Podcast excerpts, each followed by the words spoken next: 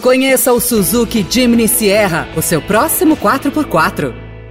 Veloy é a solução completa que você precisava para gerir sua frota.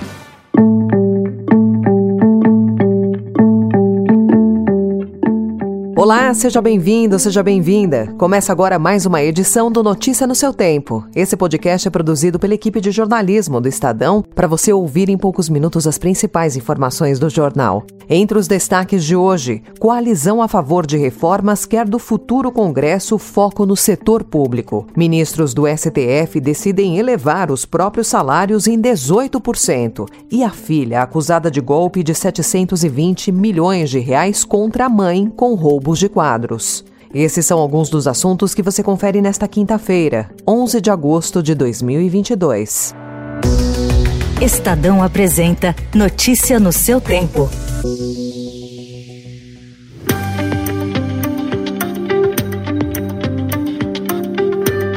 Criada pelo Centro de Liderança Pública, a Coalizão Unidos pelo Brasil, que reúne pesquisadores e entidades do setor produtivo, lança hoje uma série de pautas consideradas prioritárias para o país, com foco na modernização do setor público, sustentabilidade ambiental, crescimento econômico e justiça social. O grupo selecionou 14 projetos de lei já em tramitação que, em sua avaliação, merecem atenção do legislativo na próxima gestão. Entre as instituições que integram a iniciativa, estão o Centro de Cidadania Fiscal, a Fundação Dom Cabral, o Instituto Millennium, Sociedade Brasileira de Direito Público e a Associação Brasileira da Infraestrutura e Indústrias de Base.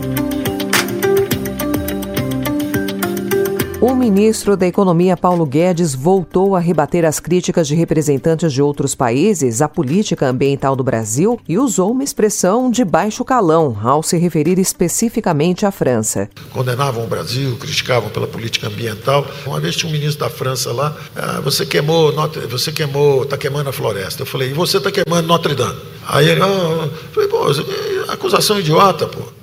Você não está queimando Notre Dame, né? mas é um quarteirão e você não conseguiu impedir, pegou fogo. Agora nós temos uma área que é maior que a Europa e vocês ficam criticando a gente. Aí deu outro exemplo. É, nosso comércio com vocês era de 2 bilhões de dólares no início do século, ano 2000. Com a China era 2 bilhões também. Hoje nós comercializamos com vocês 7 bilhões. E comercializamos com a China 120 bilhões. Vocês estão ficando irrelevantes para nós. É melhor vocês nos tratarem bem, porque senão nós vamos ligar, vamos ligar o foda-se para vocês e vão embora para outro lado. Tá certo? As declarações foram dadas durante participação dele em evento da Abrazel, a associação que reúne bares e restaurantes. Apesar de Guedes ter dito que a França está ficando irrelevante para o Brasil, o país europeu é hoje o maior empregador estrangeiro e o terceiro que mais investe em território brasileiro.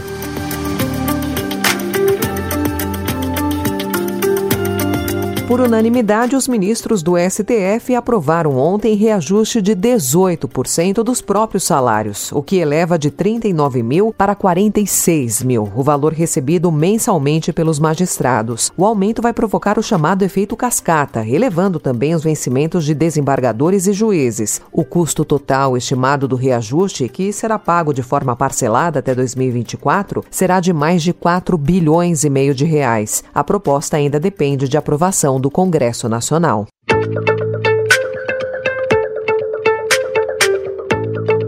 Candidato a vice-presidente na chapa de Jair Bolsonaro, o general Walter Braga Neto recebeu 926 mil reais em dois meses de 2020, no auge da pandemia de Covid-19. Outros militares do governo também tiveram a folha de pagamento turbinada naquele ano. Estão na lista o ministro da Secretaria-Geral da Presidência, Luiz Eduardo Ramos, e o ex-ministro de Minas e Energia, Bento Albuquerque. Os benefícios pagos pelo governo levaram oficiais e pensionistas a ganhar ganhar até um milhão de reais, conforme dados do Portal da Transparência. O deputado Elias Vaz, do PSB de Goiás, autor do levantamento, vai cobrar explicações do Ministério da Defesa sobre o que classifica como super salários pagos aos militares. Procurados, Braga Neto e Bento Albuquerque não responderam. Ramos disse que os valores têm caráter indenizatório ou de ressarcimento relativos à sua ida para a reserva. O Exército afirmou que os pagamentos aos generais são legais. A Marinha não respondeu.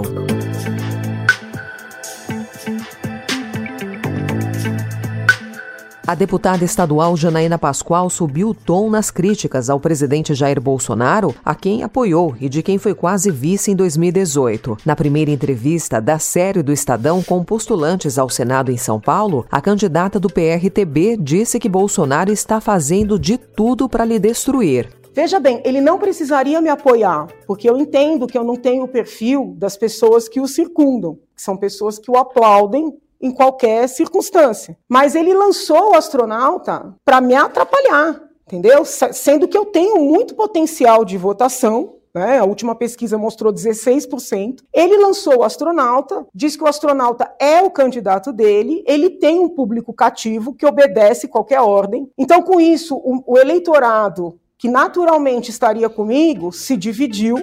E numa eleição de um único turno, esse movimento é fatal.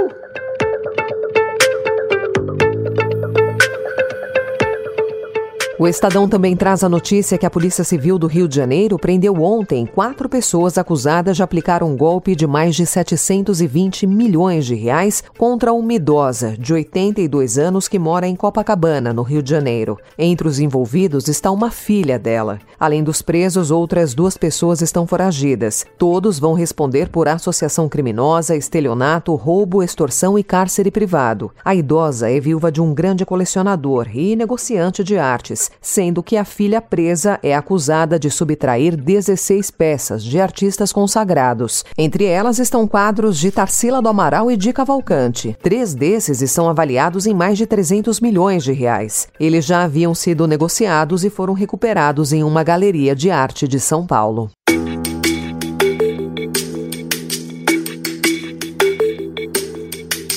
A China encerrou ontem os seus exercícios militares no Estreito de Taiwan, mas a tranquilidade não voltou à ilha. Em um documento oficial divulgado ontem, o governo chinês fala em trabalhar por uma reunificação pacífica, mas retirou sua promessa histórica de não enviar tropas e afirmou que não descarta a possibilidade de usar a força se necessário.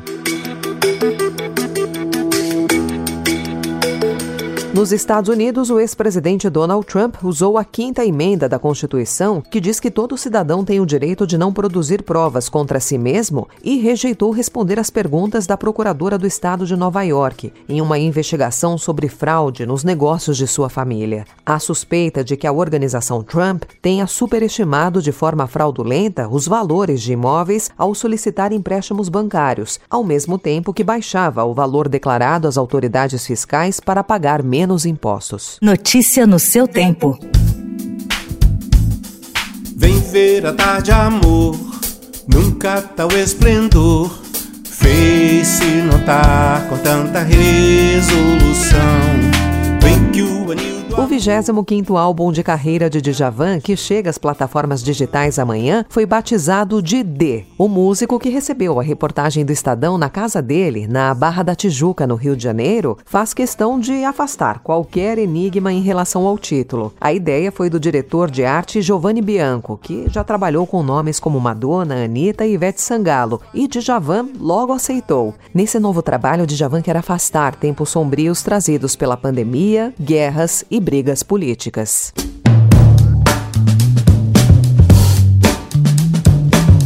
Essa foi mais uma edição do Notícia no seu Tempo, com a apresentação e roteiro de Alessandra Romano, produção e finalização de Mônica Herculano. O editor de núcleo de áudio é Manuel Bonfim. Obrigada pela sua escuta até aqui.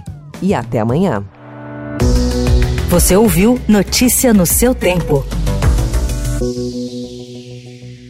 Conheça o Suzuki Jimny Sierra, o seu próximo 4x4. Procurando a rota mais inteligente para gerir sua frota? Veloy é a solução completa que você precisa. Acesse veloy.com.br/empresa e descubra um caminho prático e eficiente para a gestão da sua empresa.